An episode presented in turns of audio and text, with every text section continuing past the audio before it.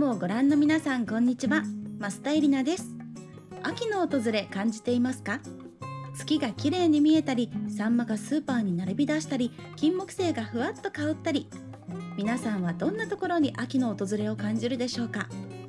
私はやっぱり食卓に鮭とそしてサンマとそしてキノコがもうとにかくたくさん並ぶようになるとうわー秋だなってこう秋を意識してキノコとかを手に取っているわけじゃないんですけれども無意識に食卓から秋を感じるようになるんですよね不思議ですよねもう本当に知らぬ間にこう勝手に体がこう旬のものを選んでいるんだなというふうに感じます。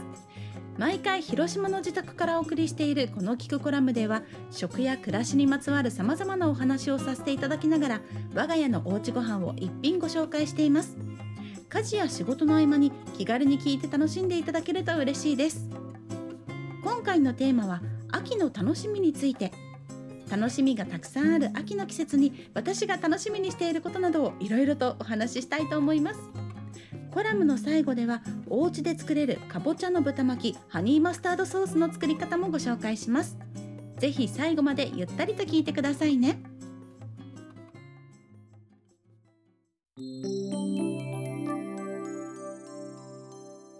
さて秋といえば食欲の秋や読書の秋スポーツの秋などいろいろな楽しみがありますよね。私はもっぱら食欲の秋なんですけれども実は秋といえばで言うとというか9月といえばですね。9月といえば誕生日の秋っていう感じなんですね。実は我が家3人子供がいるんですけれども3兄弟全員9月生まれなんです。そして1週間ごとにこの兄弟たちの誕生日がやってくるんです。なんかこう1週間ずつずれているので3人まとめてっていうにはちょっと離れてるかなっていう感じなので毎年3人分しっかりとお誕生日会をしているんです。なのでもう9月になるとあー来週は誰々の誕生日何しようとかってもう毎週毎週こう誕生日のことを頭でねずっと考えているなっていう感じなので今日はちょっとお誕生日会のお話をさせていただこうかなと思います。皆さんは自分が子供の時とかご自身のお子さんのお誕生日とかってどんなことをしてお祝いしているでしょうか？私自身はなんか小さい時を思い返すと小学校のお友達を何人か仲いい子をお家に呼んで母が手料理をたくさん用意してくれて食卓に並べてくれてでお友達と一緒にお誕生日会をしてでプレゼント交換なのかな？をしたりとかなんかすごく楽しかった記憶があるんですね。だからまあ子供たちもお友達と一緒にお祝いしたいなとは思うんですけれども、まあ、このご時世なので、まあ、今は家族で楽しくお誕生日を過ごすということにとどめています。子供たちが毎年楽しみにしているのはやっぱりケーキです。あの我が家は毎年オーダーケーキを3人分頼んでいるんですけれどもすごくこうその年の好みとかその子のキャラクターとかが出るんですね。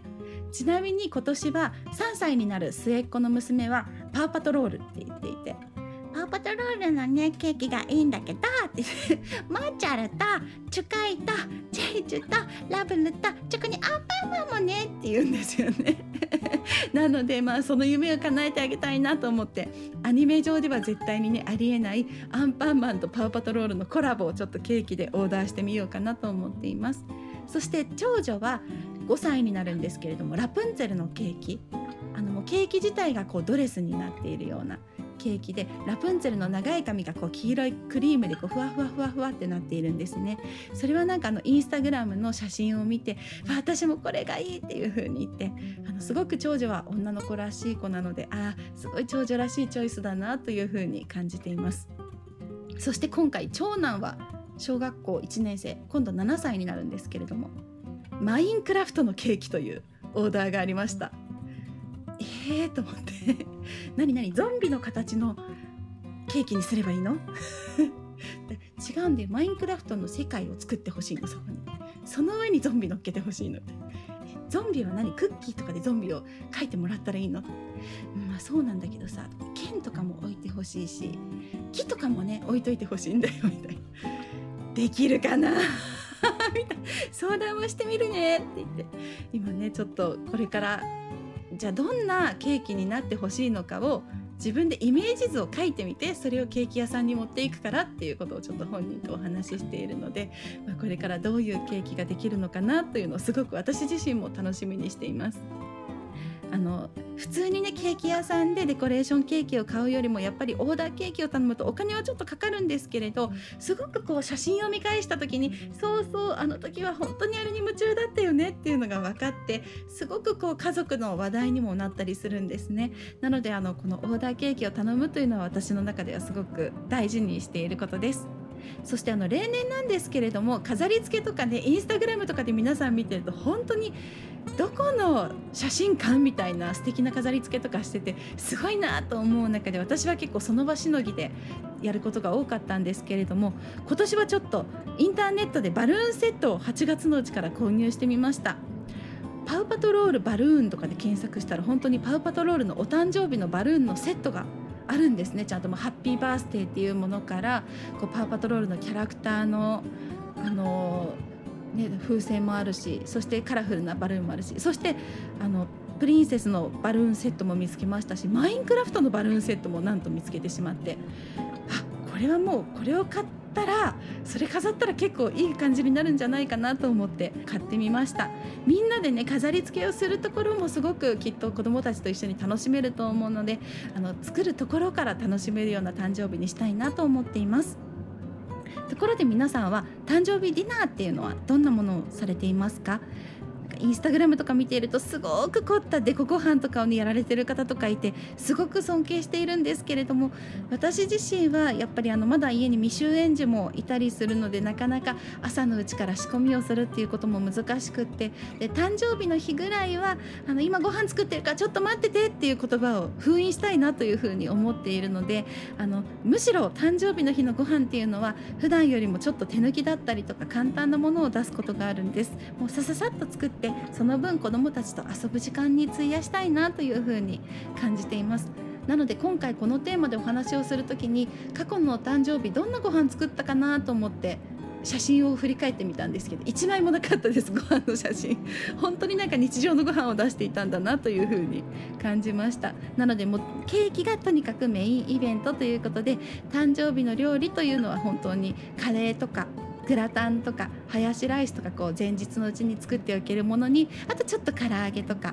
コロッケとか、まあ、そういったものやサラダ、まあ、こういうのが子どもたちは本当に大好きですしあの品数が多ければ子どもたち喜ぶわけでもなくって意外とこう全部食べたねって褒められることの方が喜んだりするかなと思うので本当に子どもたちが無理なくあの嬉しく食べられるものだけを食卓に並べようと思っています。ただ今年はですねいいものを買ったんですよ。回転寿司のプラレールがあるのご存知ですか？皆さん。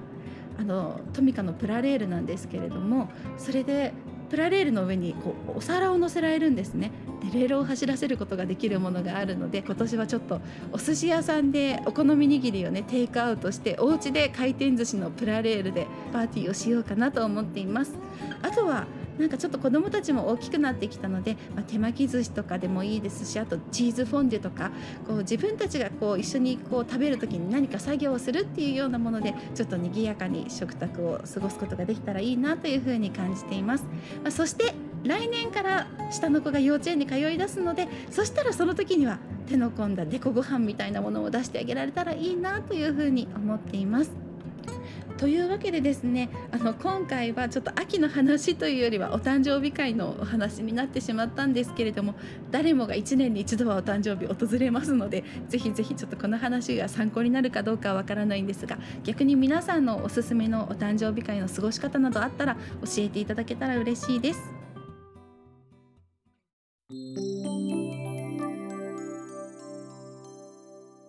この聞くコラムで毎回ご紹介している我が家のおうちご飯。今回ご紹介するのはかぼちゃの肉巻きハニーマスタードソースです。ではまずは材料からご紹介させていただきます。材料は豚バラ肉の薄切り。そしてかぼちゃ。そして片栗粉。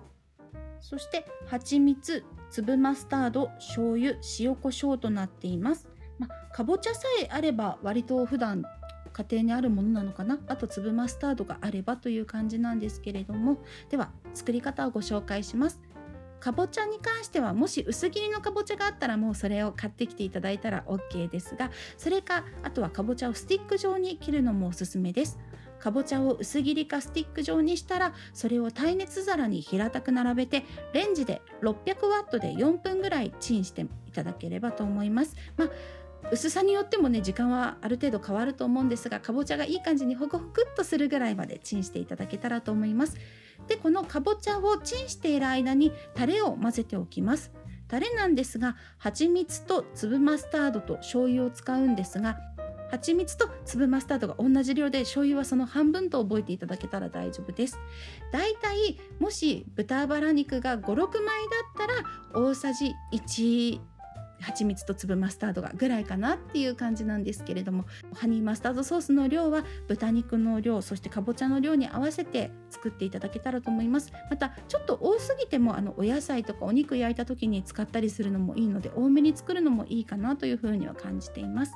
さあというわけでかぼちゃをチンしている間にタレを混ぜておいて続いて豚バラ肉をこうまな板の上とかに広げてバットでもいいです。そこに塩コショウをします。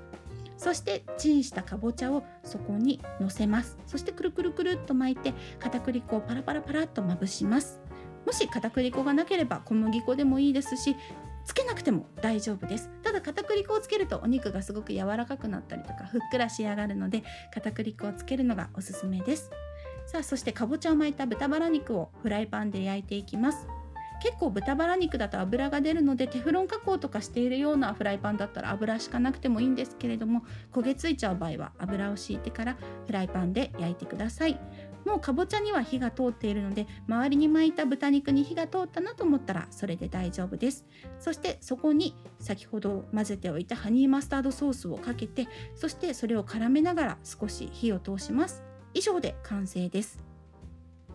あの見た目もすごくこうかぼちゃのこのオレンジというか黄色っぽいこの色合いが華やかなのでお弁当に入れてもすごくいいですしハニーマスタードソースってマスタードが入っていてもすごく甘いので我が家は子どもたち全員食べられます。なのでぜひぜひあのお子さんも好きな味だと思うのでハニーマスタードソース作っていただいてこのかぼちゃの肉巻きで秋を味わってみていただけたらと思います。もちろんかぼちゃだけじゃなくって他の肉巻きの時にもハニーマスタードソース使えるんですけれどもこのかぼちゃの甘みとあのこのハニーマスタードソースっていう相性がすごくいいのでぜひ作ってみていただけたらと思います。作り方はアイスムのホームページにも掲載しておりますのでぜひぜひ皆さん試してみてください。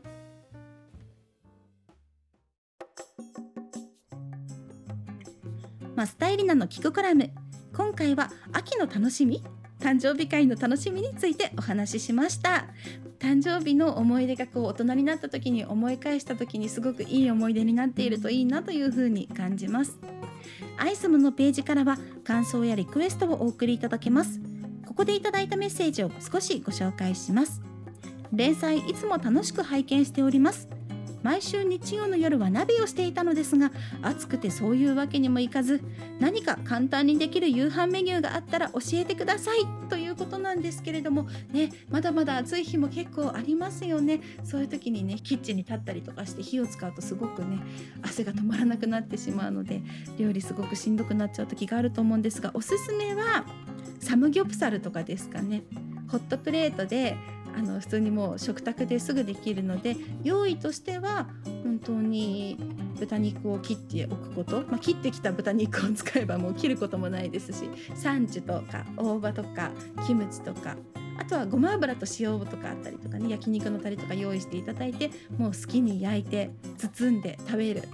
これは本当に栄養も野菜もしっかりとれますしお肉も取れてスタミナもでき取れますしあの子どもたちも我が家もすごくたくさん喜んで食べてくれるのでぜひぜひサムギョプサルやってみていただけたらと思います。リクエストのメッセージにはなるべくお答えしたいと思いますし感想もいただけると嬉しいです。ボイシーのコメント欄でも OK ですのでぜひ気軽に送ってみてください。それではまた次回お会いしましょう。マスタエリナでした。